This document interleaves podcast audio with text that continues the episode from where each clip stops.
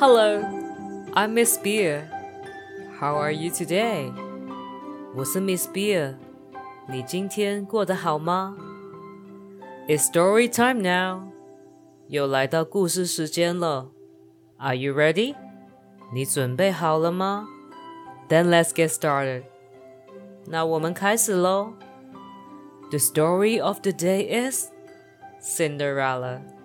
今天要说的是 灰姑娘。Once upon a time, there was a beautiful girl named Cinderella。很久很久以前，有一个美丽的女孩叫仙杜瑞拉。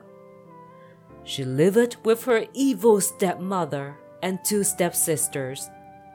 她跟她邪恶的继母还有继母的两个女儿一起住。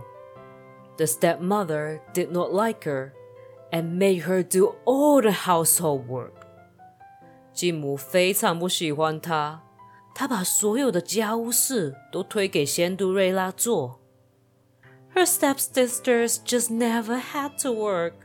They just roam around the house in their fancy dresses. 她的姐姐们从来都不用做事，只是穿着华丽的裙子在家里闲晃。 They always made fun of Cinderella because of her plain dressing. 他们经常笑仙杜瑞拉，因为她的裙子都很朴素。One day, a letter from the king came to the house. 有一天，他们收到了一封国王的信，which said the king is having a ball tonight, and his son, the prince, will be choosing a wife. 信里面说，今天晚上国王会举办一场舞会，而他的儿子，也就是王子，将会在舞会中选出他的妻子。Everyone got so excited about reading this. Cinderella too wanted to go to the ball. 每个人知道这个消息都很兴奋，仙杜瑞拉也很想去这一场舞会。her stepmother told her that she can go if she completes all her work on time and also helps her stepsisters with their dresses for the ball. 继母告诉她要做好所有的工作，还要帮她的姐姐们好好打扮之后，仙杜瑞拉才能去舞会。Cinderella worked as fast as she could to get everything done, but there was always something left. 仙杜瑞拉以最快的速度工作，但总是有些不能完成。She was so sad that she ran to the garden and said，她很不开心，所以跑到花园里面说：“Wishes never come true.” Never, my dear, said a voice. 我的愿望永远都不能成真，真的永远不行吗，亲爱的？他听到一个声音在说话。As Cinderella looked up, a little woman with a wound and a kind smile stood in front of her.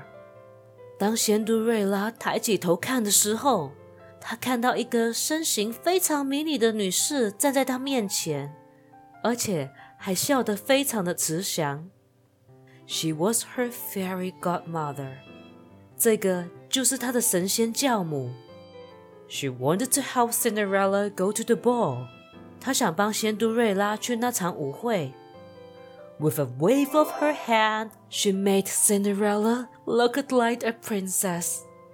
她挥一下魔法棒，就让仙杜瑞拉变成一个公主的模样。 she gave her a beautiful new gown, glass slippers, and shiny black horses to reach the ball. 她给了仙杜瑞拉一身又美丽又新的晚装、玻璃鞋，还有几匹黑色的马，送她去舞会。Before leaving, the fairy godmother said，在离开之前，神仙教母说：“The magic will only last until midnight.” you must reach back home by then。魔法则维持到半夜，你一定要在那之前回家啊。When Cinderella entered the palace, everybody was so amazed by her beauty. She was the prettiest girl in the ball. 到仙杜瑞拉到了舞会以后，在场的所有人都惊讶于她的美貌。她是舞会中最美丽的女孩。Even her stepsister did not recognize her. 就连姐姐们都认不出她来。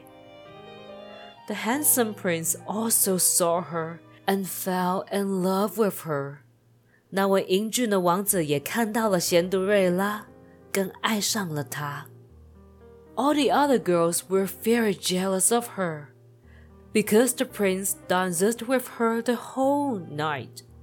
全部的女孩都非常嫉妒她，因为王子一整晚都只跟她跳舞。She enjoyed herself so much that she almost forgot what the fairy godmother had told her about the magic. 仙杜瑞拉非常享受这段时光，她差点忘记神仙教母跟她说的事情。 However, when she saw the time, she remembered godmother's work and she quickly left the palace and ran away. 但是当他看到时钟的时候，他记起来了，于是他就赶快离开城堡了。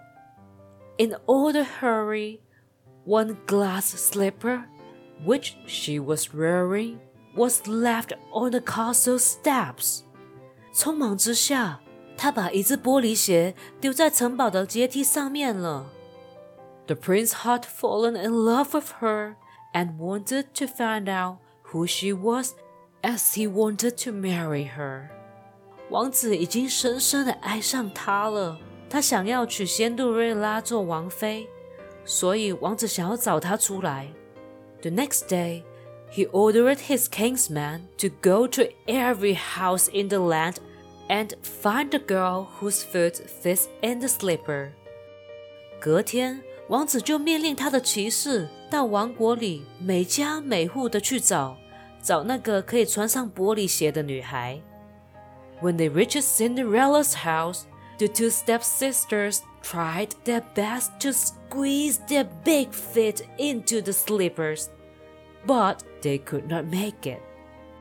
当他们来到仙都瑞拉家的时候，两个姐姐用尽全力想要把脚塞进玻璃鞋，但都没有成功。Finally, when Cinderella tried the slipper, her foot fit perfectly into the glass slipper. 最后到仙杜瑞拉来试鞋了，她的脚完美的套进去玻璃鞋里面。The prince recognized her from the ball night. 王子也认出她就是舞会上那美丽的女孩。He married Cinderella soon in a grand ceremony and they lived happily ever after. And this is the story of the day. Good night. 今天的故事讲完喽，晚安。